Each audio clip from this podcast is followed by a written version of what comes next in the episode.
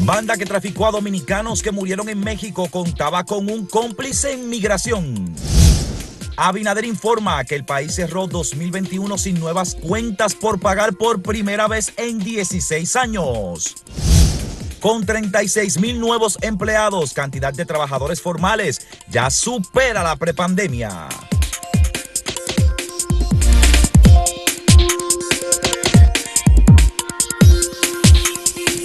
República Dominicana debe tomar decisiones y particularmente el gobierno sobre aspectos relacionados con la salud y particularmente con esta pandemia de, de COVID-19 que se ha incrementado extraordinariamente en las últimas horas. En las últimas horas. Hay que decir que la positividad de COVID es sobre el 46% ya, Gustavo, en este momento, y los casos que tuvimos ayer, que registró el boletín del, del Departamento de Epidemiología del Ministerio de, Sal- de Salud Pública, es de 3.700 nuevos casos de COVID en las últimas Ya casi 24 bordeando horas. los 4.000.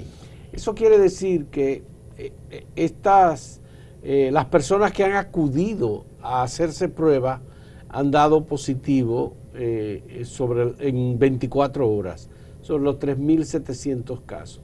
Lo que no quiere decir es que la, positividad del COVID está aumentando y que esa positividad eh, es apenas un reflejo de las personas que acuden a los centros a hacerse las pruebas. Es decir, aquellos que no acuden porque todavía no tienen los síntomas o porque tienen eh, un impedimento, cualquier tipo de impedimento que sea, ya sea porque hacerse, por ejemplo, con una ARS, para hacerse la prueba, hay que hacerse una prueba de antígeno primero. Y por la prueba de antígeno hay que pagar 1.500 pesos. Y luego, si resulta positivo, entonces en la prueba de antígeno, entonces ya la ARS no lo cubre. Pero si resulta negativo y, es- y aún mantiene la sospecha, entonces con esa prueba de antígeno es que la gente va a la ARS para que se le haga la prueba y se la cubran. Es todo un trauma. Es un trauma, Es un trauma. lamentablemente. Eso pone sobre el tapete lo que hace mucho se venido diciendo, que aquí hay que reformar ese sistema de salud. No, no, no, es- debe ser reformado. Eso es una prueba más de que no hay garantía de servicio para la ciudadanía. No la hay. Y la gente paga su ARS o tiene la ARS eh, estatal, que es la SENASA, que cubre bastante, pero aún así se necesita más. Ya, estos gráficos, este gráfico que estamos viendo aquí es el gráfico de la tendencia de los casos positivos de COVID en República Dominicana en un periodo bastante largo, ¿no? Este, todas estas son como eh, las olas de la pandemia. Esta es la, la quinta ola, digamos, de, de Sí, COVID, la que quinta, es sí. con Omicron y que obviamente ha comenzado a subir de manera extraordinaria por encima de todos los casos anteriores. Claro que esta nueva ola tiene la, la, la cualidad de que no es una ola que agrave a las personas y que los lleve a las unidades de cuidados intensivos. Por el Hay- momento. Hay personas, por supuesto, en las unidades de cuidados intermedios, pero no cuidados intensivos. Y hay algunas personas que tienen condiciones previas que también fallecen. Sí, pero que, son tienen- muy que pocas. son más proclives a empeorarse. Pero hay que decir que algo pasó, eh, no sé, porque no es una situación solo de República Dominicana. Uno revisa y en el mundo entero hay una ola. Eh, de hecho, Estados Unidos está en una situación dificilísima. sí. Volvamos al Y gráfico. decir de los, pa- los pa- los países europeos. Volvamos al gráfico. La cantidad de muestras que se tomaron ayer son 13.525 procesadas en las últimas 24 Ujú. horas. De esas 13.525 muestras es que resulta la positividad de un 44, 45% que está registrada en ese boletín. Que son y es 3.700. de donde resultaron 3.700 personas positivas de COVID, con una, eh, una cantidad de casos activos de 584 casos activos. Es decir, República Dominicana está creciendo en la cantidad de casos activos. Yo recuerdo, hace apenas tres días nosotros estábamos en 8 mil casos activos. Hace cuatro o cinco días que teníamos cerca de 3 mil. Y la manera en que va subiendo el número de casos activos. Y meses anteriores tuvimos que estábamos casi celebrando, que eran 300, Bueno, que ya se había acabado prácticamente. Y la gente estaba muy contenta. Pero no solo aquí, eso pasó en muchos lugares y de nuevo ha habido. Y ahora hay un debate en la comunidad científica médica. Porque algunos hablan de que, bueno, hay que crear nuevas vacunas o refuerzos. Otros dicen, es que no podemos cada seis meses estar inventando una vacuna.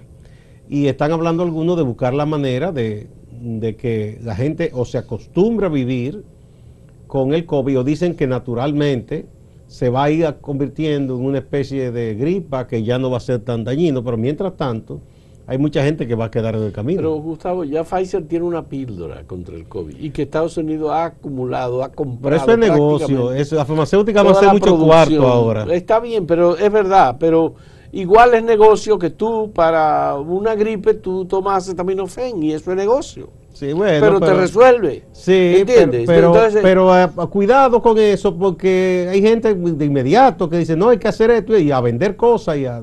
Entonces hay que tener cuidado también. Yo creo que las autoridades de salud en todos los países se supone que velan por el interés y el bienestar de la ciudadanía porque no son empresas, no son negocios, como toda esa patentizadora. Son las que deben recomendar qué hacer. Antes que una farmacéutica se sabe que quiere cuarto.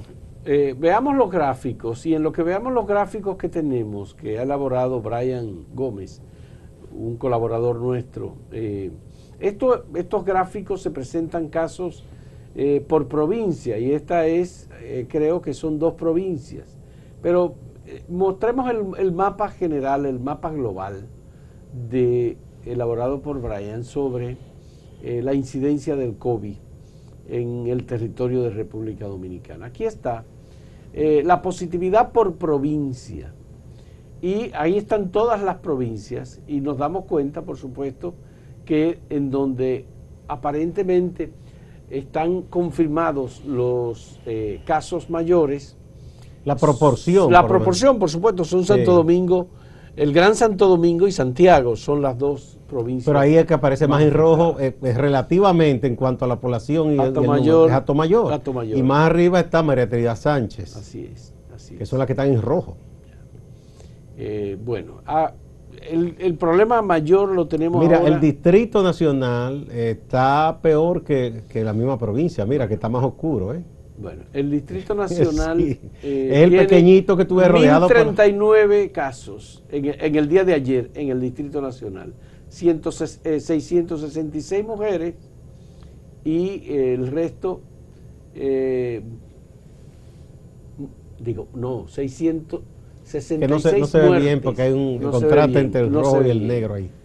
Pero fíjate que está en un color más oscuro, ¿verdad? Eh, entonces luego lo que rodea al distrito, que es la provincia, no está tan oscuro. Bueno. El problema lo tenemos, Gustavo. San Pedro Macorís, Mirabal también Tienen, tienen una gran incidencia. Ya, aquí se ve mucho mejor.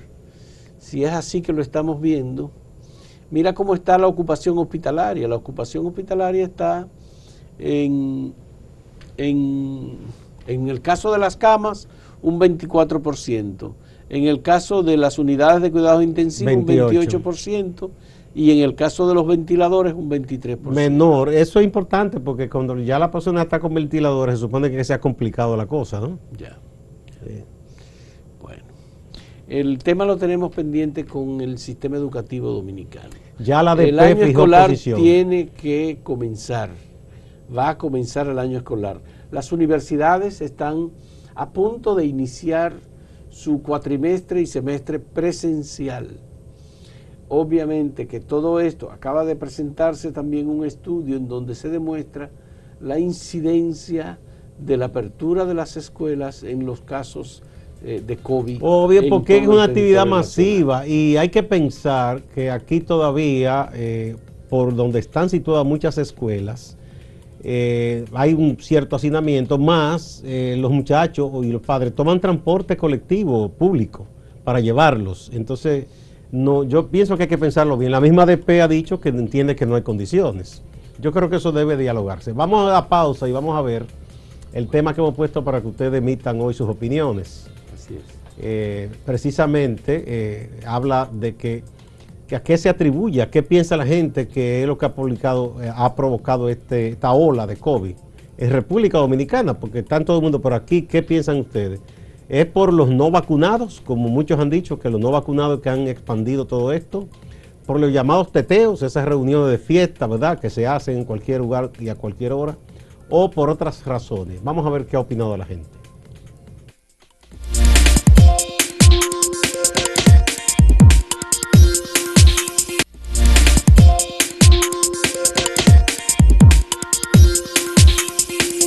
Bueno, una de cal y otra de arena, ¿verdad? Porque al unísono con estas informaciones que deben preocupar de esta expansión, esta quinta ola del COVID, ¿verdad? Eh, que no es solo de aquí, pero nosotros sobre todo nos preocupa lo que ocurre en nuestro territorio. También eh, se han dado a conocer informaciones importantes desde el punto de vista económico. Eh, hemos visto, por ejemplo, que aerolíneas como la, una chilena llamada Sky, como aerolíneas argentinas que han vuelto a volar acá y a traer viajeros, turistas. Eh, por eso esperamos que esa ola de COVID pueda pronto reducirse, porque esto es un, nuevo auge también para el turismo, que ya sabemos lo que produce en, materia de encadenamiento de la economía, dinamización, empleo. Eh, ayer también el gobierno presentó en una rueda de prensa especial en el Palacio Nacional, de nuevo, estuvo el presidente, estuvo el ministro de Economía, Miguel Seara Hatton, estuvo el ministro de Trabajo, Luis Miguel de Camps, de unos números de recuperación del empleo formal muy interesantes, que ya supera la época prepandemia, pero al mismo tiempo de que el sector privado, y eso es importante, eso habla de un buen clima de, para la inversión y de confianza, el sector privado es el que ha aportado la creación de la mayor parte de esos empleos. Y eh, la robustez de la economía también, una economía robusta porque está cerrando eh, con un crecimiento que está bordeando el 12%. Más algo importante, porque había habido mucha preocupación por el asunto de la deuda. Pero eh, con los datos que se dieron ayer, en 2021 no se continuó con esa cantidad de deuda y al contrario se logró, ¿verdad?, eh, pagar y abonar de tal manera que ya eh, fue menor que en todos los años anteriores, que 16 años atrás. Lo de la correlación entre el Producto Interno Bruto y el porcentaje que representa la deuda es menor como consecuencia del aumento del PIB.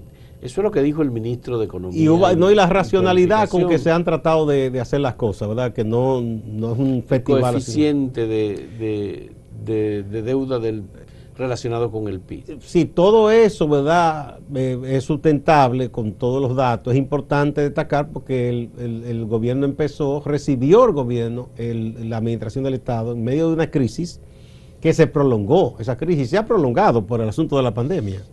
Bueno, lo que informó el presidente de la República ayer igualmente es que el gobierno dominicano ha cubierto todos los compromisos que tenía el Estado dominicano y con lo cual eh, en los últimos 16 años el Estado dominicano no había terminado nunca en las condiciones en que ha terminado este año 2021.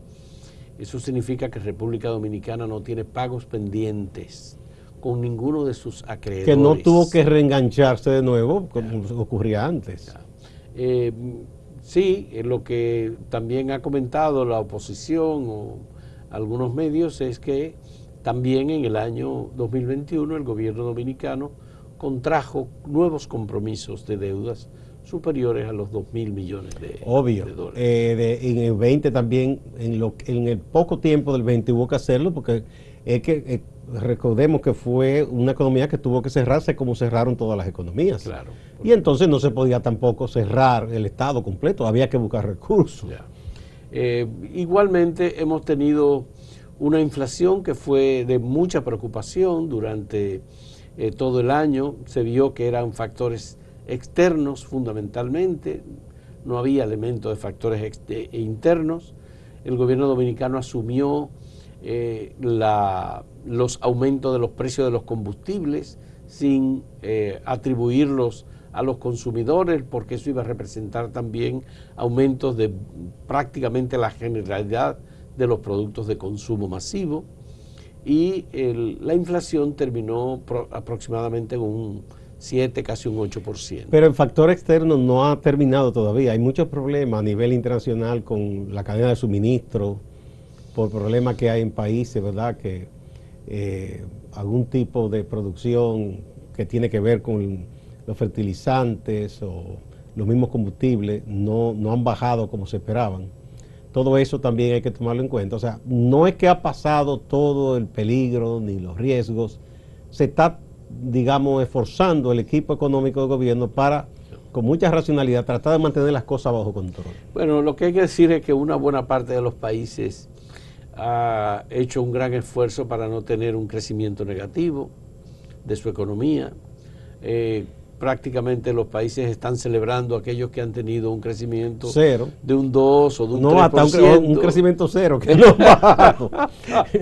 Y en el caso de República Dominicana, señores, nosotros hemos sobrepasado los dos dígitos y eso es verdaderamente impresionante. Y cuando se comenta en el ámbito eh, eh, internacional el crecimiento de República Dominicana versus sus pares de la región, verdaderamente hay que preguntarse, ¿y qué fue lo que pasó en República Dominicana en el año 2021? Que pese a la crisis, que pese a la reducción de una buena parte de las actividades, la recuperación estuvo, eh, como dice el gobierno, eh, eh, rompió todas las expectativas. Incluso una de las cosas que ofreció ayer el gobierno como dato importante por parte del ministro de, de Trabajo es que República Dominicana recuperó los empleos perdidos durante la pandemia. Sí, que lo superó. Y retornó a la situación anterior al 2019 superó la situación. y superó es el, número de empleo formal. En principio lo mencioné ese dato que es importante y además que proviene del sector privado, porque eso te indica que se ha tratado de mantener cierta racionalidad en la administración del Estado para no sobrecargar las nóminas y eso, que es lo que genera déficit. Eh, eso, eso es una noticia buena, hay que mantener eh, la vigilancia en todos los eh, ingredientes de la macroeconomía porque eh, todavía hacia afuera, no es que ha pasado todo el peligro, mm, hay inconvenientes. Hay un informe de, esos grupos de análisis que tiene que ver con Asia-Pacífico, que están advirtiendo, dicen que eh, los problemas que podrían venir en Estados Unidos con el asunto de las tensiones internas en las elecciones que vendrían, que eso sería un factor de problema. O sea, ya están vislumbrando desde ahora lo que ahí pudiera pasar. Bueno, hay que decir, Gustavo, que en República Dominicana hemos tenido un sector privado que ha empujado muy fuertemente. Claro, la motivación del sector privado tiene mucho que ver con la transparencia y el esfuerzo del gobierno de manejar con o de manejarse eh, con la mayor racionalidad, sobre todo en un reclamo que fue permanente en el sector privado, la racionalidad del gasto público. El gobierno ha hecho esfuerzos reduciendo el gasto público, eh, limitando aquellas instituciones que son fuentes de enriquecimiento ilícito, persiguiendo la corrupción, demostrando o haciendo eh, o, presentando procesos en los cuales eh, el Estado en cada actividad que realiza o que invierte recursos se realiza con transparencia y se sabe que no hay un negocio escondido para alguien. Mantener el esfuerzo y la vigilancia en ese aspecto es importante, porque eso, eso, genera confianza. Esa es una de las motivaciones, digamos, que en el caso del sector privado e incluso la inversión extranjera, el sector externo sobre la economía dominicana, se ha mantenido y son factores sumamente Y no hay que olvidar el gran aporte de la comunidad dominicana del exterior, que ha sido vital con el envío de remesas. Vamos a ver el tema de hoy de nuevo. Sí. ¿A qué atribuye el aumento del COVID-19 en República Dominicana? Explíquese. ¿Los no vacunados son los responsables? ¿Los teteos que hemos tenido con todas las celebraciones, conciertos, actividades religiosas o cualquier otra, otro factor que usted considere? Esos son los tres elementos. En un momento retornamos.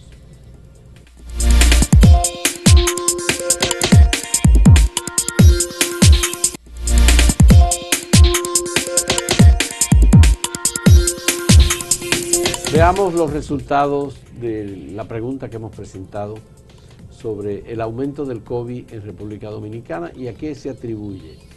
El número mayor de respuesta es de 57.89% que dice que se debe a los teteos el aumento y el 30.7% que dice que se debe a los no vacunados, mientras que otras razones el 11 lo piensa el 11.4%.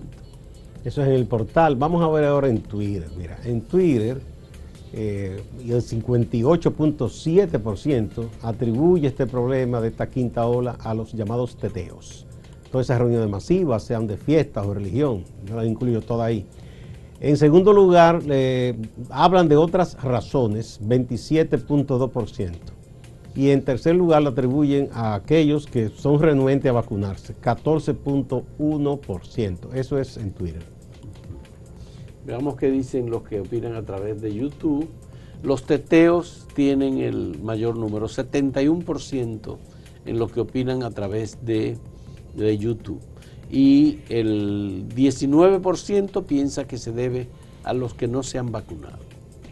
Mientras que otras, otras opciones otras razones los piensa el 10%. Bueno, vamos a ver algunas opiniones también de nuestros amigos. Ransay Elía dice, los conciertos y grandes aglomeraciones de personas, las fiestas, los llamados teteo y la batalla de la fe, todo eso sirvió para expandir el virus.